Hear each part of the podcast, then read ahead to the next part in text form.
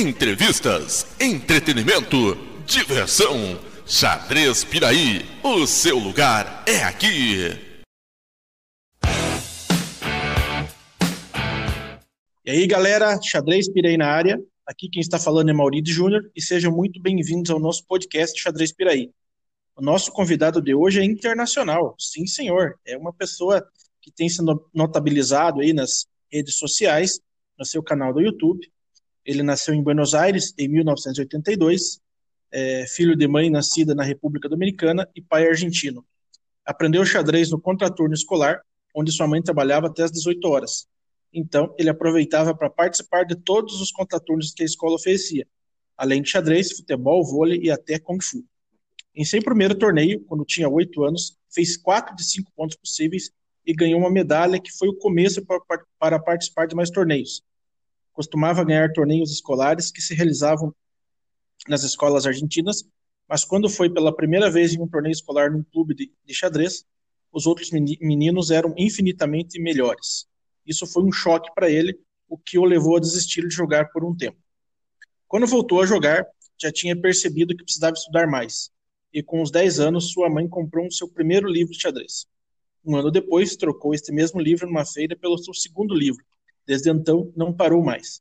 Suas conquistas importantes surgem depois de chegar ao clube River Plate, em 1996, que foi o início dos seus treinos com o grande mestre e lenda do xadrez argentino, Oscar Pano. Conquistou o campeonato argentino escolar e o metropolitano de Buenos Aires, que era quase tão forte como o campeonato argentino, o que lhe deu o direito de enfrentar Kasparov. Com 16 anos, venceu o mestre internacional Jorge Sentan e com 17 anos entrou na relação de rating feed com 229 pontos de rating. Aos 20 anos, começou a estudar contabilidade na Universidade de Buenos Aires, mas tinha que estudar muito e resolveu abandonar. Uns anos mais tarde, começou um curso técnico e acabou se formando como jornalista esportivo. Isso ajudou muito para que o grande mestre Oscar Pano que fez ali um meio de campo para que ele enviasse seu currículo e hoje estar como colaborador da Chessbase. Chegou ao Brasil em 21 de setembro de 2012. A ideia é conhecer e ver se tinha possibilidades de trabalho. Em oito anos na cidade de Curitiba, tem trabalhado com muitos eventos relacionados ao xadrez. Seja bem-vindo, Pablo Alejandro Acosta. Oi, Maurides, tudo bem? Tudo ótimo. Muito Bom, obrigado. Muito obrigado. pelo nosso convite aí. Não, eu que agradeço. Desculpa aí, Maurício, se fui um pouco detalhista aí com, não, não. com a apresentação. Foi, foi, foi na pinta, foi um, um histórico bem, bem bacana. Até ali me chamou Sim. a atenção que você, tá, que você é conhecido em alguns lugares aí como o cara que recusou empate contra o Topalov, né? Que era. Inclusive, eu estava nessa mesa simultânea e acabei empatando com o Topalov também. Naquela época eu não recusei, não tive essa coragem de recusar o empate. E aí depois como, e depois como é que foi essa partida? Você acabou empatando ou perdeu? Como que foi mais para frente depois, Pablo? É, foi mais ou menos é, parecido aí como com vários jogadores, né? Parece como que esse dia o o Topalov ele não estava tão disposto né, a, a lutar as partidas, né? E acabou favorecendo nós, né? Que, que a gente conseguiu uns empates aí, né? Sim, no meu caso eu empatei, eu tinha tablas por repetição, e eu tinha uma, uma, uma variante extra, né? O empate era forçado, onde eu podia ficar com três peões centrais pela peça, mas eu percebi que, que meus peões realmente eles não tinham uma movimentação adequada, né? E aí eu garanti o empate, né? Logicamente. É, eu, eu, lembro que nessa oportunidade, quando ele propôs empate para mim, é, é, lógico que a gente não tem o alcance posicional de um grande mestre, ainda mais no nível dele. Mas assim, eu achava Sim. que realmente estava difícil dele avançar naquela posição, depois que eu achei um avanço de um peão interessante lá. É, e aí acho Sim. que eu acabei segurando um pouco o jogo. Mas ali. Eu lembro da tua partida. É, foi, na verdade, se ele forçasse um pouco mais, eu acredito que ele até teria ganho, né? Mas, assim, Sim. eu acho que, como ele estava enfrentando 40 jogadores, eu acredito que aquelas partidas que estavam um pouquinho mais difícil, ele foi propor o empate para ele ficar um pouco mais tranquilo nas partidas em que ele estava bem superior, né? Ah, com certeza, com certeza. Pablo, então a gente já falou um pouquinho dessa, desse assunto sobre o Topalov, que realmente é um evento marcante para nós, né, que somos amantes do xadrez. É, quantas pessoas podem dizer aí, como assim, seres mortais, digamos, xadrez, tem um empate contra um campeão no mundo, né? É verdade. né? Pablo, assim, nos primeiros anos de né? xadrez, é, nos seus primeiros anos de xadrez, que você ele aprendeu com oito anos de idade, né? Mas você teve, quem que foi teu professor, assim, como que surgiu esse, esse primeiro contato com a modalidade? É, como você bem falou, né, Maurício?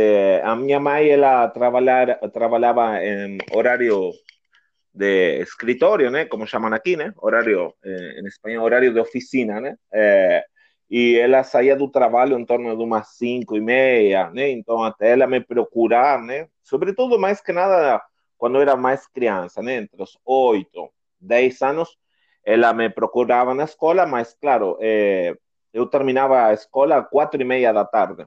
Então aí a semana inteira o, as escolas né, sempre estavam oferecendo cursos em, em, no contraturno, né, e um deles era o xadrez. Né, e, bom, você vê que eu não, não tinha muita, muitas habilidades aí no vôlei, embora eu tenha conquistado algum troféu, lembro ter conquistado aí uma, uma camisa aí de, de Kung Fu, né, que era um, era um dos prêmios, né, é, mas onde eu realmente percebi que eu estava me dando melhor é, foi em xadrez. Então, foi assim que durante os seguintes anos eu sempre estava fazendo aula, em um princípio com a irmã de um mestre internacional, é, Cynthia Langer, uma professora que, além de ser uma ótima professora, talvez ela não pela força do jogo, mas sim pela didática e, e sabe, quando a, a, a é, é, agradável, né? Que eu acho que é um, um, ponto fundamental para as crianças, né? Se envolverem e aprender a, a valorizar um pouco o professor e, e descobrir a beleza do jogo, né? É, eu realmente gostava muito, além que era uma professora muito, muito bonita, realmente, lembro com meus amigos, sempre os comentários. Depois ela saiu, né? Depois de um, dois anos, é, não teve tanto tempo com ela, e aí é, entrou um professor que eu tive até faz dois, três anos que ele faleceu, né? É, Jorge Espósito, né? Aproveito aí para falar o nome dele, né? Para recordá-lo, né? E bom, foi foi basicamente com ele que eu que eu comecei a, a, a realmente a, a, participar dos torneios e ele foi que me vendeu o primeiro jogo de xadrez. Eh, Bom, basicamente ele foi como o, o, um pai, um pai enxadrístico, digamos. Bom, como bacana, você falou, bacana. depois teve, teve o pano, né? Isso já foi mais na minha adolescência, né? Sim.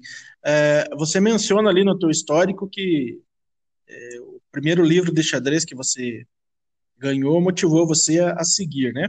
Você lembra como, como era o nome desse primeiro livro? Olha, o, o primeiro eu não lembro. É, se não me engano, é, eu tive dois primeiros livros. Tive um que foi um de espanhola. Talvez quando você pediu aí para eu fazer uma introdução, eu tenha errado. Agora, lembrando melhor, eu, eu, eu lembro que tinha um livro de seladas, que eu não sei como chegou nas minhas mãos, mas o primeiro livro que eu me lembro que minha mãe comprou, né? A gente foi, inclusive saímos um, uma tarde aí a uma livraria e ela comprou um livro da Abertura Rui Lopes. Eu não nem sabia qual que era a Abertura Rui Lopes. Era um livro de xadrez, eu imagino que era dos livros mais baratos, né? E, e eu comprei, né? A minha mãe acabou comprando. Aí um tempinho depois eu devorei esse livro, digamos. Eu estudei, vi todas as partidas, aprendi inclusive, né, a, a, a escrever as, os lances, as notações, né? E, e, depois eu troquei esse livro, que estava praticamente no estado novo, pelo, agora sim eu lembro qual que foi o segundo livro, que foi um livro de Karpov, eh, de dois, dois autores argentinos, que eram Studinesky e... Ah, não, não vou lembrar o, o, outro nome autor, bem conhecidos na Argentina. Eh, Karpov, um gênio de nosso tempo, né? seria a tradução, um gênio de nosso tempo. Eh, esse livro com anotação antiga? É, eu realmente ele já me ajudou bastante. Né? Sim, sim. Uma coisa que você falou ali que eu, eu, eu tive uma, um podcast com o, o E ele falou Sim. que, o, que o, uma das grandes, é, uma das coisas grandes assim que o técnico desperta na pessoa, no aluno, é aquele, aquele encantamento pela modalidade, né? E aí você falou da professora Sim. que despertou isso em você, e é verdade, né? Acho que a primeira coisa que você tem que despertar no aluno é o encantamento pela modalidade, né? Ele pegar gosto ali pelo xadrez. E pelo jeito com você foi assim, né, Pablo? Ah, sem dúvida, sem dúvida. E uma coisa, assim, um plus que tinha ele, é, no meu bairro tem, ah, como seria aqui em Curitiba, o Jardim Botânico, né? E no Jardim Botânico tinha um setor aí de aposentados que, que jogavam baralho, dominó, né? Domino, né? É, e, e tinha xadrez. Então, quando eu saía da escola, eu sabia que ele estava aí pelas tardes. Meu professor jogava, né? Era o único que andava com relógio de xadrez nessa época, né? Então, acumulava muita gente, né? Então, era para mim era um prazer espetacular, por mais que nos começos não não me deixavam jogar, né? Porque o nível, por mais que era num parque, era bastante bastante alto. É, aí eu via ele jogando, né? E me parecia sensacional, né? Às vezes eu ia jogar bola com meus amigos e eu é, estava jogando bola e eu via meu professor batendo batendo peças, né? Isso aí é, era uma coisa assim linda, né? E depois, o, o, engraçado é que ao começo não me deixavam jogar porque eu era muito criança e era fraco.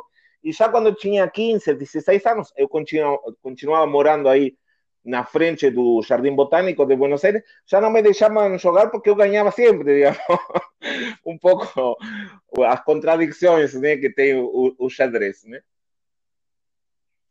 E assim, Pablo, como depois que você aprendeu, como que foi o seu dia a dia, assim, no avanço do xadrez? Como que você foi melhorando até que você conseguiu é, ter aulas aí com a lenda do, do, do xadrez argentino, Oscar Pano? Então, é, justamente meu professor, um dia estávamos no parque, lembro que era uma sexta-feira, tinha uma galera aí no parque jogando xadrez. Bom, ele tinha o carro dele e falou: vai ter um torneio River, não sei o quê. Bom, umas seis da tarde. O torneio começava oito da noite, né? Que é o horário geral, geralmente que começam os torneios lá em Buenos Aires, né? na Argentina, digamos. É, e, bom, chegamos e estava, estava Pano dando aula. Ou seja, eu não sabia quem que era, sinceramente estou falando. Não sabia quem que era, mas, bom, meu professor comentou, né? Ele, eu já tinha ouvido aí que eles falavam de Pano, mas, bom, eu não, não dei muita atenção aí, bom, eu por ser torcedor do River, acabou coincidindo que minha mãe começou começou a me deixar ir nos estádios, né? Então, uma vez já que era sócio, né, já aproveitava também para fazer as aulas de pano. Aí eu acredito, me fiz sócio no ano 96, joguei meu primeiro metropolitano classificatório do campeonato argentino, eu fiz três ou três e meio de sete, é, realmente não, não estava muito bem preparado para, para enfrentar um torneio assim, mas já no ano 98, anos 99, eu já estava jogando bastante bem, digamos assim, é, talvez, sem, sem exagerar, mas tinha, tinha um nível assim, de hoje seria um 2100 de FIDE, né? É, com 16 anos. Né? Então, claro que tinha meninos muito mais fortes, você hoje aqui no Brasil também encontra meninos de 14 anos com 2.200, inclusive já com, ou com mais, né, com mais rating, é, com 16 anos, né, mestre Fides, mas era, era, nessa época também era um, um rating bastante alto, né? Então, digamos que eh, o meu desempenho demorou um pouquinho entre 96 e 97. 98 eu já sentia que estava jogando melhor, mas em 99, por exemplo, como te comentei, eu já tinha feito meus blocos FIDE aí, com mais de 2.100, consegui vencer um mestre internacional, muita gente se, se lembra, né? Um jogador bem conhecido, Jorge Smetan, inclusive agora tem um, um torneio memorial que jogam alguns, foi a jogar eh, Jaime Sunhé, né, também, o ano passado, é um jogador bem respeitado, várias vezes integrante do time olímpico na Argentina, jogador de internacionais, então realmente uma vitória assim muito significativa para mim nessa época. Até esse torneio que você mencionou aí, esse memorial, É, eu estava na Argentina Sim. também, que eu tinha levado a Mitze no Sul-Americano, e eu encontrei com o Sunier e com o Herman Claudius no aeroporto, que eles estavam lá para disputar esse evento. Exatamente, foi, foi esse mesmo torneio. Eu estava aqui em Buenos Aires, também estava com, com vontade de ir acompanhar meus alunos, jogaram vários alunos, é, inclusive alguns alunos que jogam por, por Piraí, é, e, mas, bom, realmente é um, um, um gasto desnecessário hoje com, com a tecnologia, as aulas online, para preparar uma partida, realmente o professor não precisa estar fisicamente, né? Sim, sim. Pablo, aí quando você chegou sim. no Brasil, você já veio com a ideia de, digamos assim, viver do jogo de xadrez, não como, digamos, enxadrista profissional, mas como professor, como alguém envolvido ali nessa parte de ensino. E quais foram as suas principais dificuldades até você se estabilizar, digamos assim, aqui no país? Olha, vou te ser bem sincero, Maurício. Eu não, nem pensava que eu ia jogar xadrez aqui no Brasil. É, é claro que o xadrez né, é globalizado, né? Se joga em todo mundo. Então era uma boa, um bom recurso, digamos, né? É, é, aparecer em algum clube de xadrez para fazer amizades e, esse tipo de coisas, né? Mas eu estava bem afastado. O, eu creio, acredito que eu tenha jogado um torneio convencional em 2002, eu já um pouquinho afastado do xadrez, né? Lembrando que eu tinha terminado o que chamamos na Argentina a secundária, eu comecei a estudar contabilidade, eu fiz que seria o vestibular, o, o ciclo básico comum eh, em Buenos Aires, eu entrei em contabilidade, eu era bastante bom com os números, mas na verdade, eh, para, para minha surpresa, é, contabilidade tinha muito mais burocracia, tinha que estudar demais. Aí eu, eu parei de, de estudar por um, uns anos. E um, um, justamente que eu sempre estou agradecendo, inclusive na entrevista que eu fiz para meu canal de YouTube, foi é, Pano, que sempre me estava pedindo para eu retomar os estudos, que estude constantemente, assim como faz é, Jaime Sunhé aqui no Brasil, já ouvi ele é, falar muito sobre o tema, a importância de você jogar xadrez e, e estudar, né? Então, é, realmente não, não queria deixar passar, não queria deixar passar isso. É, o que, que tinha perguntado? Desculpa, Maria, você me foi. Você tinha perguntado uma coisa. Quais que, é, ah, quais que foram as maiores dificuldades? É, quais foram ah, as maiores não, dificuldades? Então, Sim, quando eu cheguei aqui no Brasil, isso. Então, não, quando eu cheguei aqui no Brasil, eu tinha uma amiga eh, brasileira que era mais uh, amiga de minha mãe que minha, na verdade. Então, ela me recepcionou, eu vim com um passagem aberto. Justamente eh, o mesmo dia que eu tinha que voltar, se estava jogando no IEP um torneio por equipes. Eu já tinha feito amizades com o pessoal de São José dos Pinhais, né?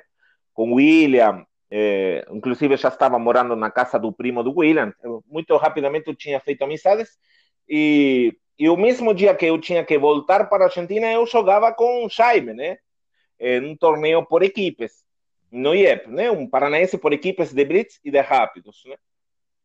E aí eu, bom, eu não queria perder a chance de jogar com ele, não somente por ele, senão eh, o torneio estava com uma equipe, eu tinha gostado muito do Brasil, claramente isso era o a principal motivação para eu ficar é, ia ter a Copa do Mundo, né? Já faltava, faltava um ano e pouco aí para a Copa do Mundo, então eu acreditava que, sabia que Curitiba, o, o estádio do Atlético seria a sede da Copa do Mundo, então foram muitos fatores que, que, que, que me fizeram essa, tomar essa decisão de, de ficar aqui no Brasil, aí eu acredito que eu tenho que agradecer aí o Wilson da Silva, no, no Herbostense, que também ele me, me ajudou, me deu aí alguns trabalhos, eu estava sem de trabalho, eu fazia palestras, eu consegui alguns alunos particulares aí, né?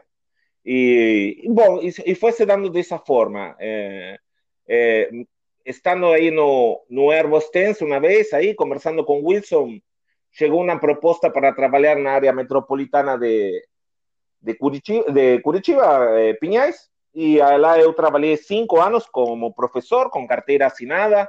Eu trabalhei nas áreas de educação, na área de assistência social, na Secretaria de Esporte. Os que me, me, me conhecem lembrarão que eu levava muitas crianças na Copa Curitiba, às vezes levávamos dois ônibus, né? das 22 escolas que tem o município de Pinhais, 18 tinha, tinha aulas de xadrez, então meio como que eu estava também um pouco coordenado, consegui colocar muita gente a trabalhar lá, e bom, aí realmente eh, eu trabalhando do xadrez, realmente aí nunca mais passou pela minha cabeça voltar para a Argentina, realmente, né? E coincidiu com que minha mãe, né, a situação na Argentina de público conhecimento, né, uma crise econômica já crônica, digamos, há mais de 20 anos, que, que a Argentina está mal economicamente. E aí minha mãe foi morar nos Estados Unidos e, bom, ela está lá, eu estou aqui, minha irmã ficou em Buenos Aires e basicamente eu fiz minha vida aqui mais que nada porque eu estou conseguindo viver do que eu gosto, né? Bom, é, viver do que a gente gosta é. Sim, viver do que a gente gosta é a melhor coisa, né? Ah, sem dúvida, Maurício. Você sabe, né? Você faz um trabalho ótimo lá em Piraí. Você me conheceu quando quando eu cheguei aqui no Brasil, porque eu cheguei final de setembro. Eh, eu te falei 21, mas cheguei dia 22, né? De setembro, eu estava conferindo aqui. Cheguei dia 22 de setembro de 2012. Eu acho que em janeiro, janeiro, eu fui a jogar um torneio lá em, em Piraí, um torneio que eu fiz segundo atrás de Palocci. Eu fiz 8, 9, né? Só perdi para Palocci na partida que eu ainda vou te cobrar. Não sei se você lembra disso, Maurício, né? Uma, uma, lembro, lembro. Uma partida lembro aí, você... uma, lembro sim. sim. Uma partida polêmica aí com Paulo Palossi, mestre Fide, jogador muito forte, né? Aí onde os dois fizemos lances impossíveis. Eu acho que como eu tinha feito o último lance impossível, né? Eu, eu cobrei o lance impossível dele você validou meu lance impossível, aí eu acabei perdendo, o Palocci acabou fazendo 9-9, eu fiz 8-9 e terminei em segundo lugar, né? Assim que boas lembranças aí de Piraí. E, assim, Pablo, você tem se notabilizado e tem organizado grandes eventos online, né? De xadrez online. Você acha, assim, é uma uhum. pergunta que é meio clichê, que eu sempre faço para os convidados, principalmente aqueles que organizam, mas tipo o xadrez online, você acha que ele veio para ficar? Na verdade, ele sempre aconteceu, né? Mas agora com essa Sim. questão da pandemia, ele aumentou muito mais. Mas você acha que ele veio realmente para ficar? E mesmo quando os torneios presenciais voltarem, você acha que ainda vai ter uma grande, um grande número de participações em xadrez online? Ou você acha que vai diminuir um pouco essa, essa questão de eventos online? Não, eu acredito realmente que vai, vai voltar tudo à normalidade. Talvez fiquem algumas faíscas, né? O pessoal que não gostava tanto de jogar online é, comece a, a, a, praticar um pouquinho mais, mas realmente para quem gosta do xadrez e, e pelo que eu tenho conversado aí com, com os colegas, professores, jogadores, amigos, realmente é, chega a deixar muito paranoico, né? Com o tema das das trapaças, você já não sabe se, se te ganharam bem, se te ganharam mal. É, é, é muito triste. Eu, particularmente, sofro bastante porque, às vezes, é, eu quero jogar pelo clube de xadrez de Curitiba, por o meu clube na Argentina, o River, ou, ou para algum clube que está me convidando, e você deixa de assistir um filme aí com mulher aqui pela noite, né? E e vai aí para a sala jogar xadrez e, e você percebe que estão ganhando com máquina, né? Eu particularmente percebo. Posso estar errado em alguma que outra partida, né? Mas é, realmente é uma coisa aí que eu acho que a maioria das pessoas né, estão sofrendo isso. Então, na hora, acredito que na hora que voltarem os torneios, né, tomara que seja quanto antes, o pessoal vai voltar a jogar os torneios e talvez se jogue um pouquinho mais online, né? Isso é fato, mas não acredito que o tema dos torneios é, online continue assim com esse fervor que tem agora, né? Entendi, entendi. Você também tem, tem o seu canal no YouTube, você tem feito grandes entrevistas com grandes jogadores. Como que começou essa tua relação com as redes sociais? E mais, como que surgiu o convite para você fazer algumas matérias para a Chessbase? Sim. Ah, deixa eu falar uma coisinha. Eu organizei poucos torneios online, na verdade, Maurides. Eu fiz um grandíssimo torneio agora com o mestre internacional Leandro Perdomo. Eh, nós criamos aí no Twitch, criamos um canal que se chama Chess Portunhol. Criamos um torneio. Foi um torneio é, muito bom, é, quase 200 jogadores, muitos grandes mestres. É, para que você tenha uma ideia, se não me engano, os primeiros seis, sete jogadores foram todos grandes mestres. Então, então teve esse torneio, mas tirando alguns torneios é, é, de circuito escolar, não fiz grandes torneios online, né? Realmente estou mais, mais é, como, como jogador, digamos que como organizador mas provavelmente vou continuar fazendo alguns torneios. Eu sou representante da Unity, que esse sim é o maior torneio online. Eu sou representante aqui do, do Brasil, né? Um, um mestre internacional argentino me, me convidou para, para eu representar a Unity aqui no Brasil. Não tinha nenhum representante e aí, aí que começou, né? E depois você tinha comentado. É, desculpa, você me foi, agora que chegou minha mulher aqui de, de trabalhar. Sobre, o, é, sobre como é... surgiu o convite para fazer matérias para o Chessbase. Ah, sim. Então, bom, justamente eu comecei meu canal de YouTube é, é, com, com um match aí de amizade com Leandro Crisa. Eu decidi gravar esse match. É, eu saí um a um com ele Aí ele achou que as partidas foram muito ruins, que o vídeo saiu mal o áudio, fizemos de novo. Aí eu perdi 2 a 0, mas achei que as partidas foram muito boas. E, e eu comecei a, a convidar outros mestres. Se não me engano, foram 32 dias seguidos com grandes mestres e com mestres internacionais, ou mais, né? 32 garantido, né? É, entrevistas seguidas, né? E uma dessas entrevistas eu consegui o, o WhatsApp do, do, do, filho de Pano, né? Que eu tenho amizade com os dois filhos, da época que eu era aluno dele. E, e bom, surgiram algumas coisas, né? Para ele ser interessante ter aí alguém de confiança aqui no Brasil. E, bom, eu consegui realmente conversar com os caras algumas vezes, né? Que não é, é uma figurinha difícil, né? Seria aqui, seria um mequinho, né? É, aí eu consegui o contato dos filhos de Pano, né? Que eu conhecia da época que eu era aluno dele. E, e bom, aí muitas conversas, eles estavam com, com uma ideia de, de trazer o site de Pano, xadrez com Pano, é, ajedrez com Pano, né, em espanhol, é, para aqui para o Brasil, criaram um site, eu ajudei com a tradução, né, e, e bom, para eles seria realmente interessante ter uma pessoa de confiança aqui, então, um favor eh, por outro favor, ajudei eles no site, Oscar me dio a entrevista muy gentilmente, né? Eh, una entrevista de una hora y media prácticamente.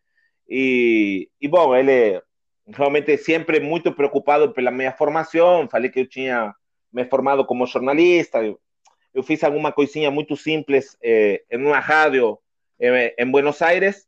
E, e, nunca, embora eu já tenha deixado aqui em Curitiba, deixei currículo na Gazeta do Povo, no Sindicato de Jornalistas, eu nunca, nunca trabalhei né, com minha formação, embora não seja na formação universitária, em um curso técnico, eu estudei, né? Paguei, né? Porque é, é, é particular. E ele me, me, passou um contato para enviar o, o meu currículo para o pessoal de, de Chess Base espanhol. E automaticamente eles falaram para mim que, que mande, que tente produzir alguma coisa assim de um pouquinho mais de qualidade, né?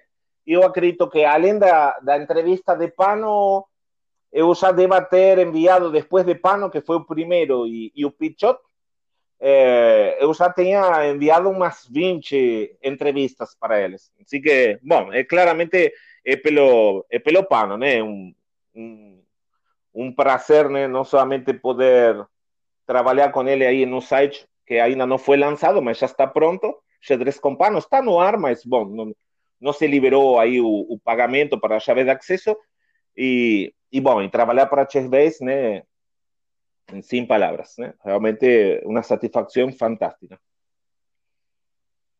Com certeza. Pablo, fala um pouquinho agora como é que foi o seu encontro com o Kasparov, como que você conseguiu esse, essa, esse grande momento, porque todo mundo quer conhecer o, o, o Ogro de Baco, mas como que foi, como que você teve essa, essa oportunidade?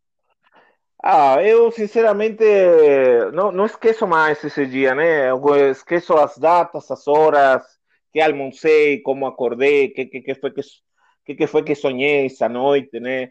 Realmente Eh, en esa época, voy a abrir un paréntesis, las federaciones argentinas, la Federación Argentina estaba dividida, ¿no? Entonces, tinha una federación que era a, a, a clássica, a tradicional, digamos, né, que seria a FADA, que seria aqui a, a CBX, e tinham criado uma federação paralela, que era dos clubes de futebol. Né?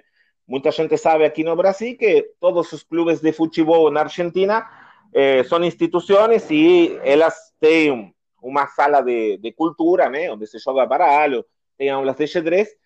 Então, times como Boca, River, San Lorenzo, Vélez, Independiente, Racing, por, por falar os, os, times de futebol mais conhecidos, eh, tem xadrez e todos têm um mestre internacional, um grande mestre dando aula. E eu pertencia a essa, a essa federação, então eu consegui, além de ganhar um campeonato argentino de, de essa federação, eu, eu ganhei o, o Metropolitano no ano 98, né?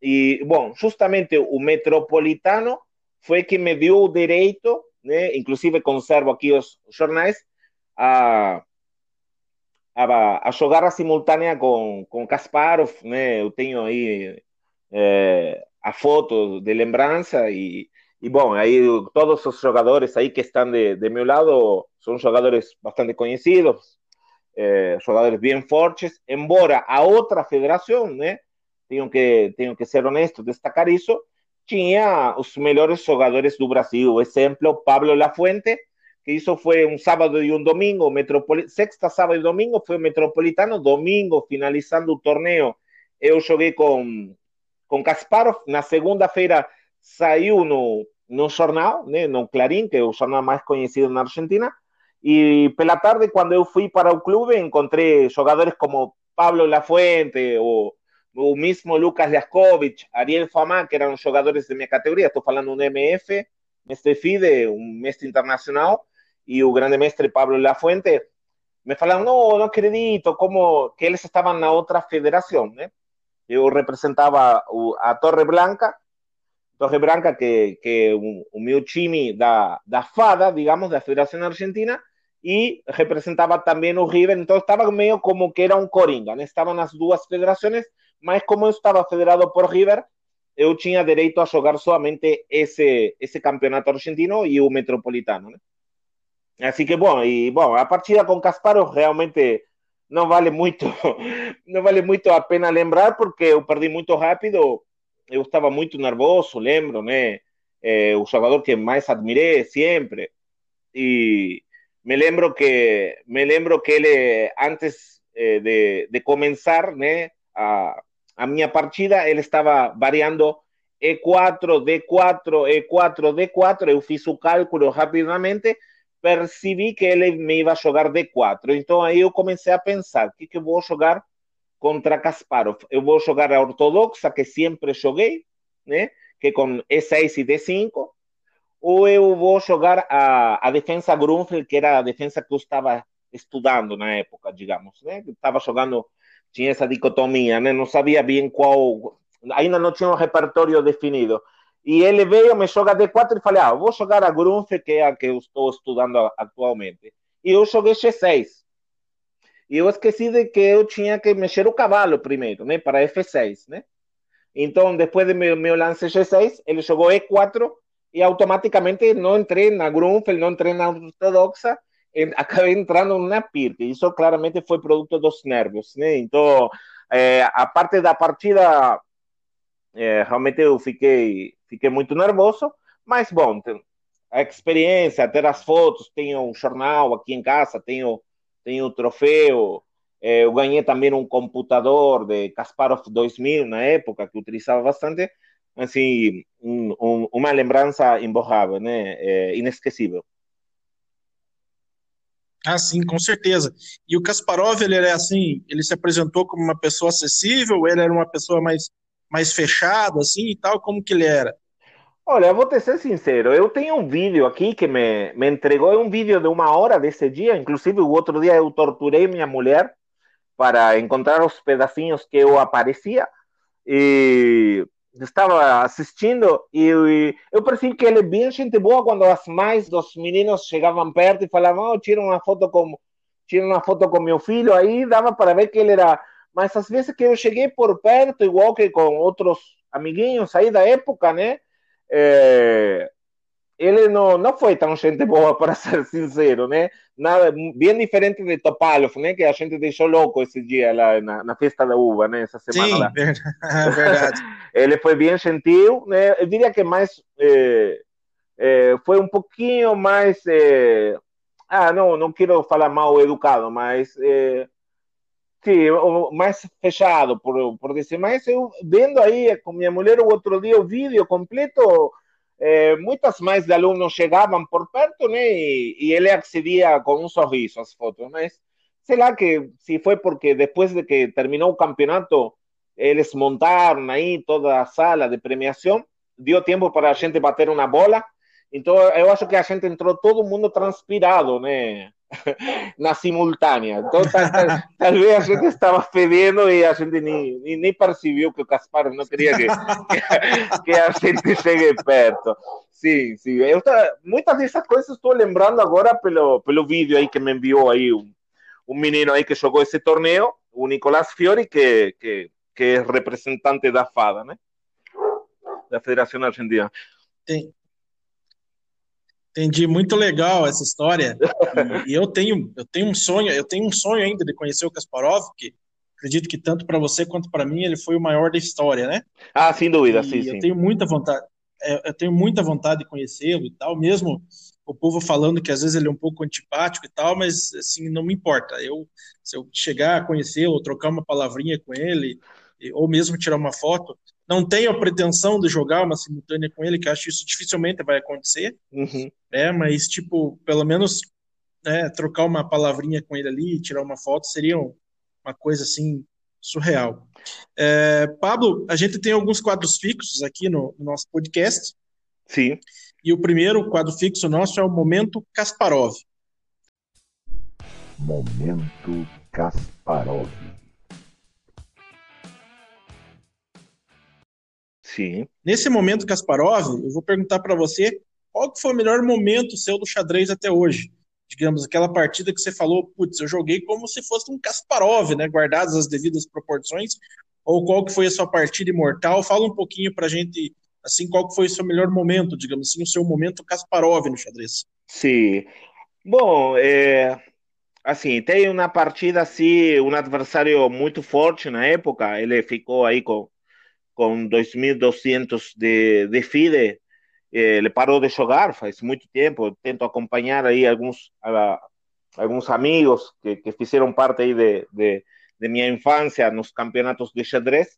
E a gente jogou um torneio por equipes, um campeonato argentino por equipes, onde era se dividia em fases e a, a fase final era Mar de Plata. E nós não estávamos muito bem, eh, classificavam quatro, quatro equipes e eu joguei de primeiro tabuleiro para Torre Branca, né, que é um dos times, daí surgiu Felgaer, Diego Flores, todos os grandes mestres dos melhores aí dos últimos 20 anos, né, é, com exceção de Mareco, quase todos, né, Alan Pichot, e, e eu precisava ganhar é, essa partida, é, os outros meninos é, de meu time não, não, não não eram, não eram candidatos e eu tinha mais ou menos a mesma força, mas estava de brancas. Então eu preparei a semana inteira, eh, preparei a semana inteira essa partida.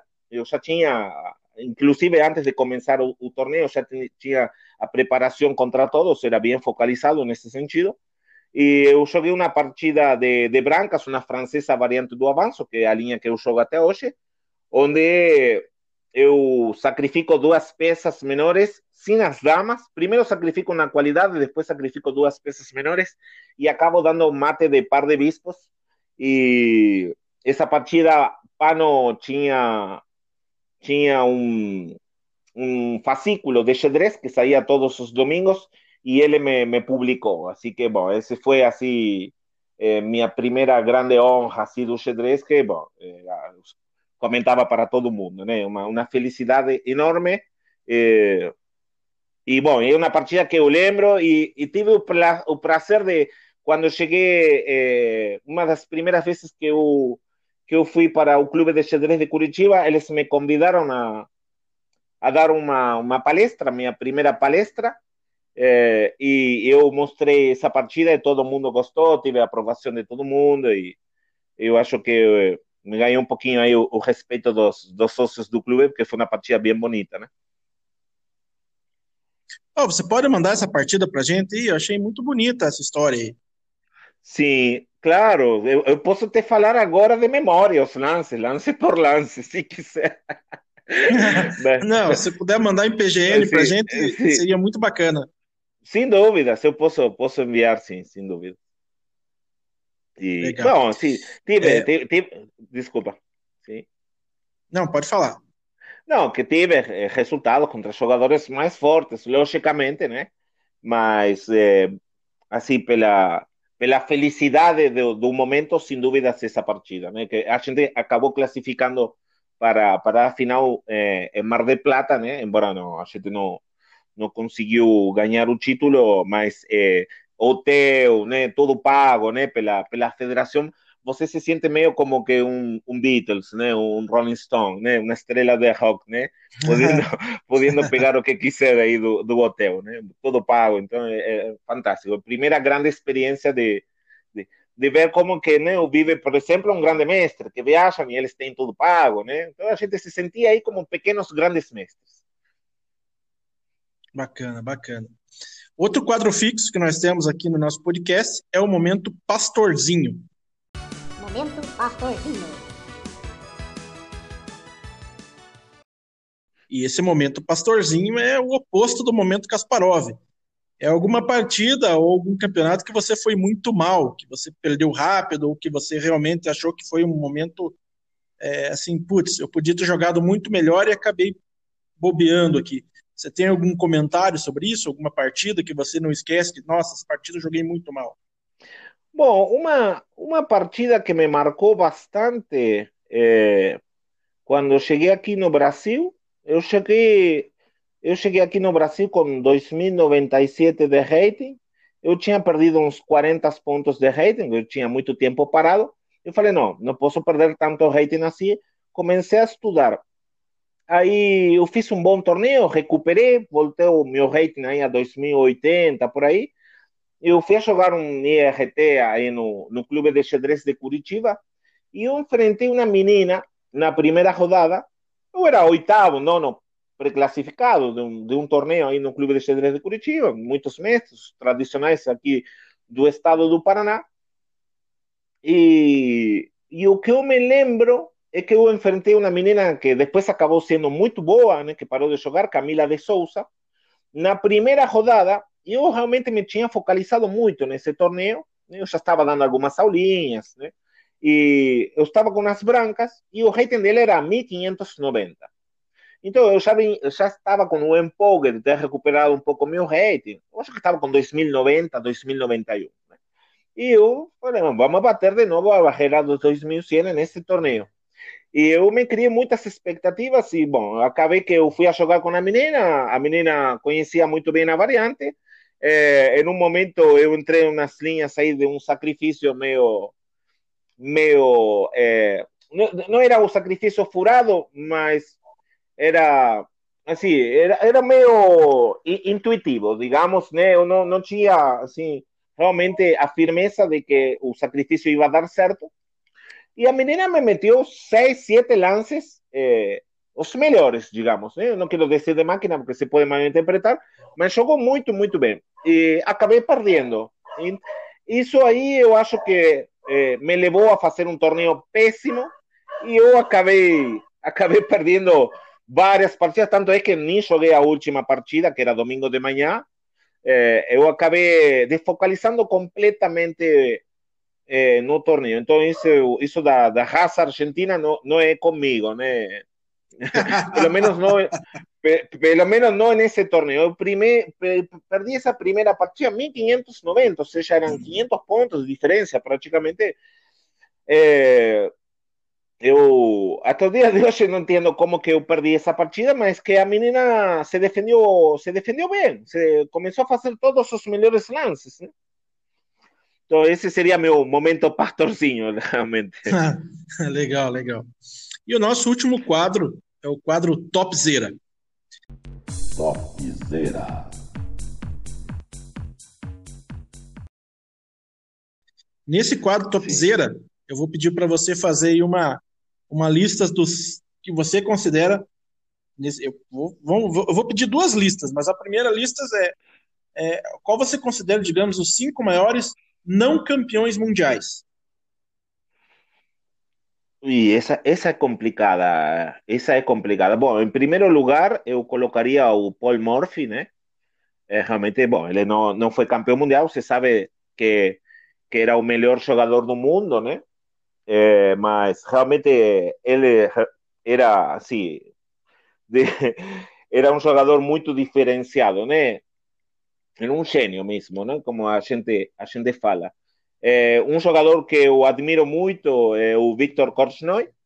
Realmente, nas partidas aí do match de, de, de, de Baguio em 78 ou em Merano 1981, as partidas com, com Karpov foram muito, muito equilibradas. Estamos falando de um Karpov superlativo, realmente em um nível fantástico. E pela, pela, pela quantidade de anos que ele jogou, inclusive em 2012, 2013, ele venceu de Caruana, né? Ele já com 80 anos. Eh, colocaria ele. Eh, ah, essa é complicada. Eh, vamos colocar o Shirov aí, porque me deu a entrevista e eh, foi muito gentil. Eu mantenho aí o contato com ele. Eh, o Shirov é um jogador assim que, que quem gosta do xadrez, né? Eh, realmente não tem como admirar ele. Mas, bom, tem, tem, tem muitos. Poderíamos, poderíamos falar o Paul Queres. Estou, agora você me pegou de imprevisto. A ver, não quero esquecer de algum que tenha sido muito, muito bom e eu tenha eh, e esteja esquecendo. É, Queres, Korchnoi. Bom, e vamos a colocar aí o, o, o Firidor, digamos, o primeiro grande jogador, né? Francis eh, Firidor, né? Que, que é, é, é, mais conhecido pelos estudos, né? Os aportes nos finais de Firidor e, e tudo isso, mas realmente ele era um jogador extraordinário, né? Sim, é uma ótima lista. Eu ainda é, que eu sempre coloco nessas listas, mas como vocês é uma sempre as listas são complicadas e às vezes até polemizam nessas né, questões. Realmente Morphy, genial, embora tenha jogado por pouco tempo, né, Pablo? Mas ele claro, é um jogador assim, um jogador assim incomparável naquela época ali, né? Mas assim, eu Sim. lembro de alguns nomes também desses, digamos assim, reis sem coroa. Eu gosto muito do Bronstein, eu acho que foi é, é, genial, foi um cara extremamente forte. Eu acho que ele, ele perdeu o título mundial contra o Butivnik, mas é porque o Butivnik jogava pelo empate, né, para ser campeão do mundo. Se eu não claro, me engano, acho que sim, foi isso. Sim, né? tem isso. Sim, sim, e, sim, claro. E aí tem, tem o Rechevski também, que eu acho que era um jogador muito forte, mas enfim, sim. é uma lista muito boa. E agora sim, vamos aquelas que. Pode falar. Sim, sendo objetivo, né? Claro, tem. É é, eu quis dar uma gracinha aí com Shirov, sendo objetivo, tem o Akiva Rubinstein também, que, que teve muitos aportes na estratégia, né? É, poderia, poderia, poderia tirar o Shirov e colocar o Rubinstein, porque realmente é um jogador que eu admiro muito, né? E constantemente estou, nas minhas aulas, estou mostrando as partidas dele. Sim, sim, com certeza. E agora vamos para a lista aí que todo mundo espera, que é a lista dos cinco maiores da história. Acredito que a sua lista seja muito parecida com a minha, pelo menos o primeiro lugar, eu acho. Ah, sim, sim, sim. A gente já entrou em alguns debates desses, é, desses. Eu particularmente eu gosto muito desses debates, né? Às vezes podem chegar a ser um pouco irritantes ou cansativos, né? Falar mais ou menos, mas é, a minha lista é, seria Kasparov, Karpov, Fischer, é, Capablanca e, e Mijail Tao. Assim, o, o, Tao porque foi assim o, o primeiro jogador que, que, que, me despertou realmente a, a parte criativa, a procurar o sacrifício antes de, de o lance, digamos, normal, digamos, né? Eh, em alguma posição. Você já diz, ah, que passa se sacrificou a dama, né? O jogador mais, né, mais posicional, talvez ele não, não, não começa avaliando o sacrifício. Então, me lembro ter lido o livro de dos, minhas 222 partidas, eu li completo também o livro Ao Ataque, e eu li o livro da coleção de reis do, do Reyes del Ajedrez, de Belica, que justamente foi quem foi o, o treinador dele e acompanhou ele durante uma grande, uma grande parte da carreira dele, né?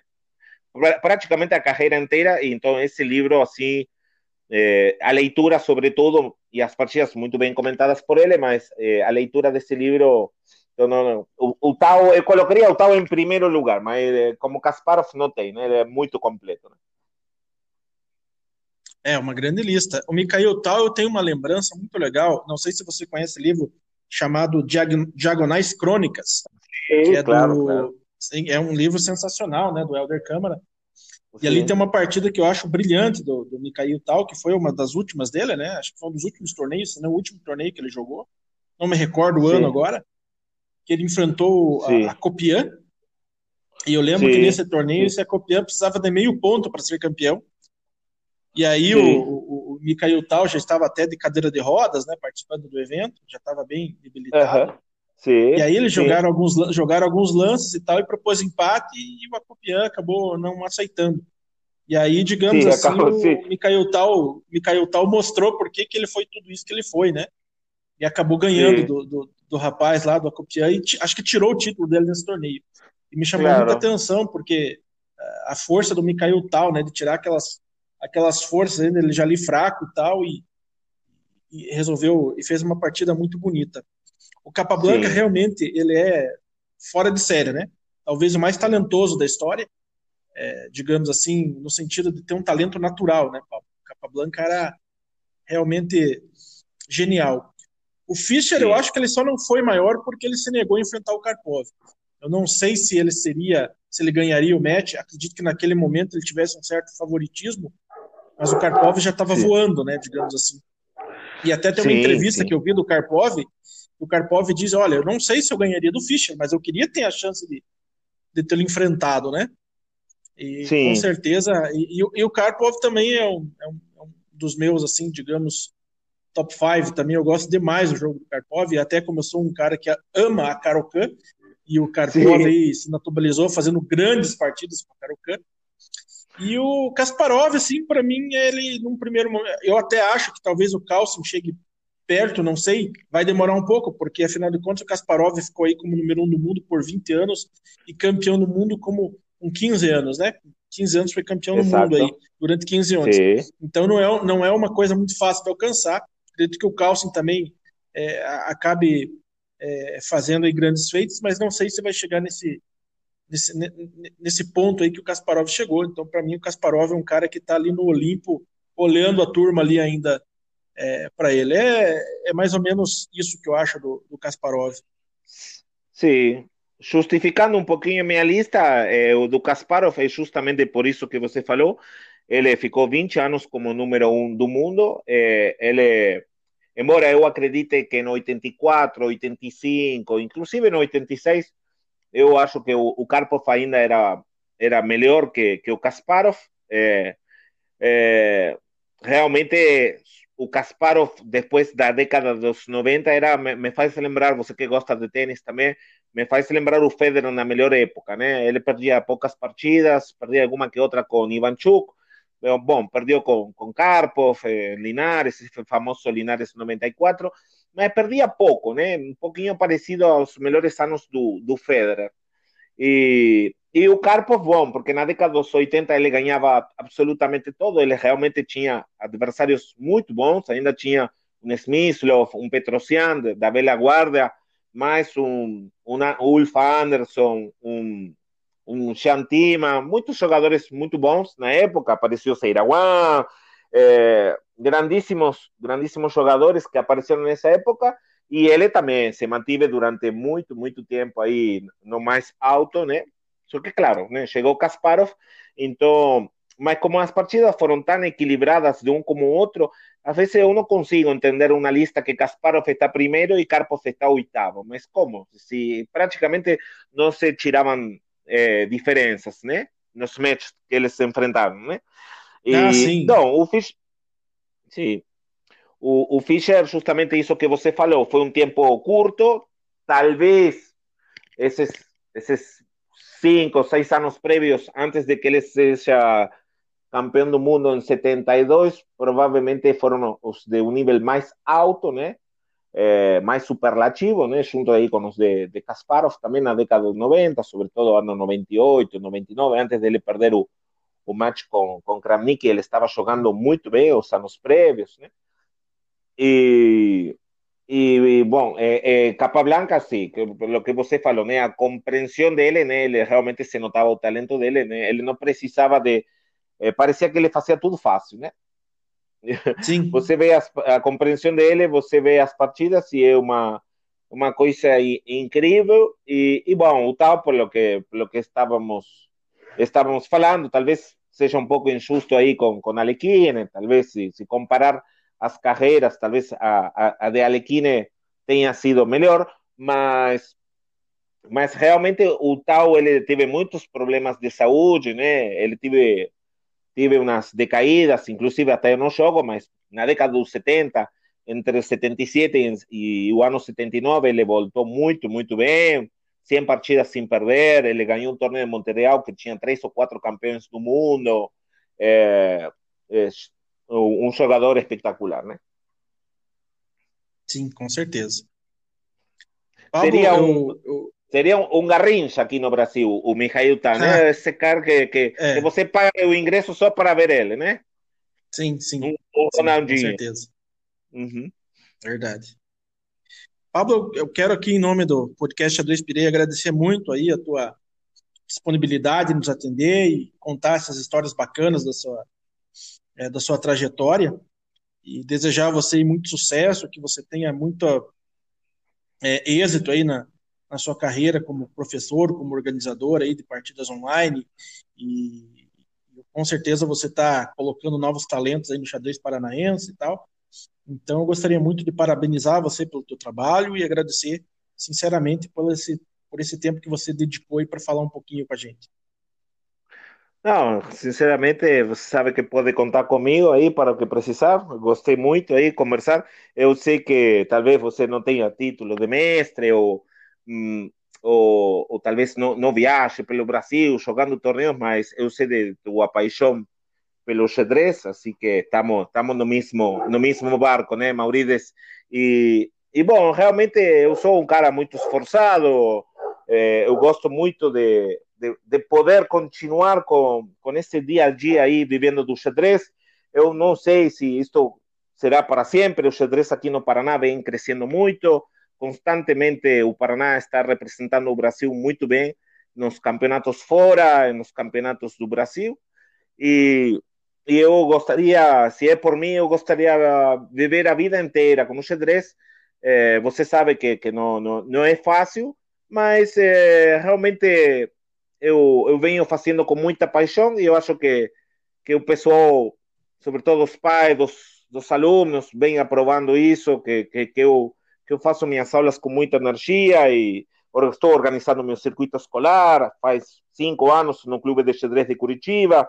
Agora eu lancei o meu treinamento, o meu treinamento aí via Zoom com, com um livro de meus grandes predecessores aí da, da editora Solis que me enviou, eh, gentilmente me enviou assim sem custo os livros para eu iniciar este este empreendimento de, de 100 aulas, de 50 aulas por, por 100 reais que estou fazendo, né? É, que é realmente muito barato, mas é uma coisa assim caprichada que eu estou que eu venho fazendo. Então foi foi bom até falar um pouquinho de xadrez aí para para poder reviver um pouco tudo que eu estou estudando agora, né? Porque realmente estou selecionando as partidas e e, e está me dando um trabalhinho é, bacana, digamos. Así que te agradeço aí, Maurício, pelo, pelo convite e, bom, um, um abraço aí carinhoso aí para toda a tua audiência. Muito obrigado, Pablo, e até a próxima. Aí. Grande abraço. Tchau, tchau. Valeu, Maurício. Abraço.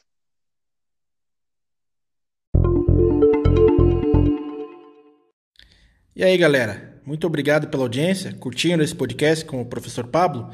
Também gostei bastante. Um recadinho para vocês. Sigam a gente em nossas redes sociais.